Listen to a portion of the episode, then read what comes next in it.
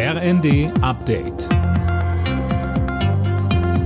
Stündlich neu. Auf den Punkt informiert. Ich bin Gisa Weber. Guten Morgen. Bei Ermittlungen wegen Korruptionsverdachts im EU-Parlament hat die belgische Polizei mehrere Verdächtige festgenommen. Darunter auch die griechische Vizepräsidentin des EU-Parlaments Kaili. Insgesamt gab es 16 Durchsuchungen und fünf Festnahmen. Es wurden mehrere hunderttausend Euro Bargeld sowie Handys beschlagnahmt. Das Emirat Katar soll versucht haben, mit Geschenken und Geldspenden Einfluss auf das EU-Parlament zu nehmen. Deutschland muss schneller bei der Digitalisierung werden. Ziel ist laut Digitalminister Wissing, unter die Top 10 in Europa zu kommen. Bisher belegt Deutschland im EU-Vergleich Platz 13. Dabei helfen soll eine nationale Datenstrategie. Daten sollen besser verfügbar sein und so auch leichter genutzt werden können.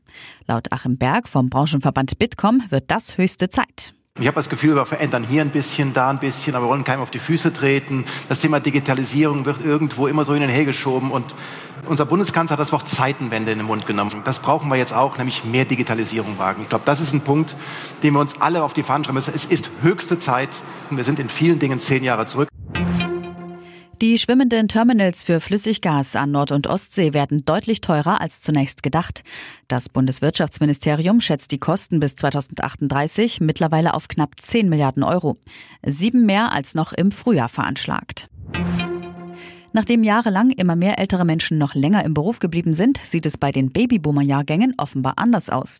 Laut Bundesinstitut für Bevölkerungsforschung gehen gerade viele von ihnen schon mit 63 oder 64 in Rente. Argentinien darf um den Einzug ins WM-Endspiel kämpfen. Das Team steht nach einem 4 zu 3 nach Elfmeterschießen gegen die Niederlande im Halbfinale.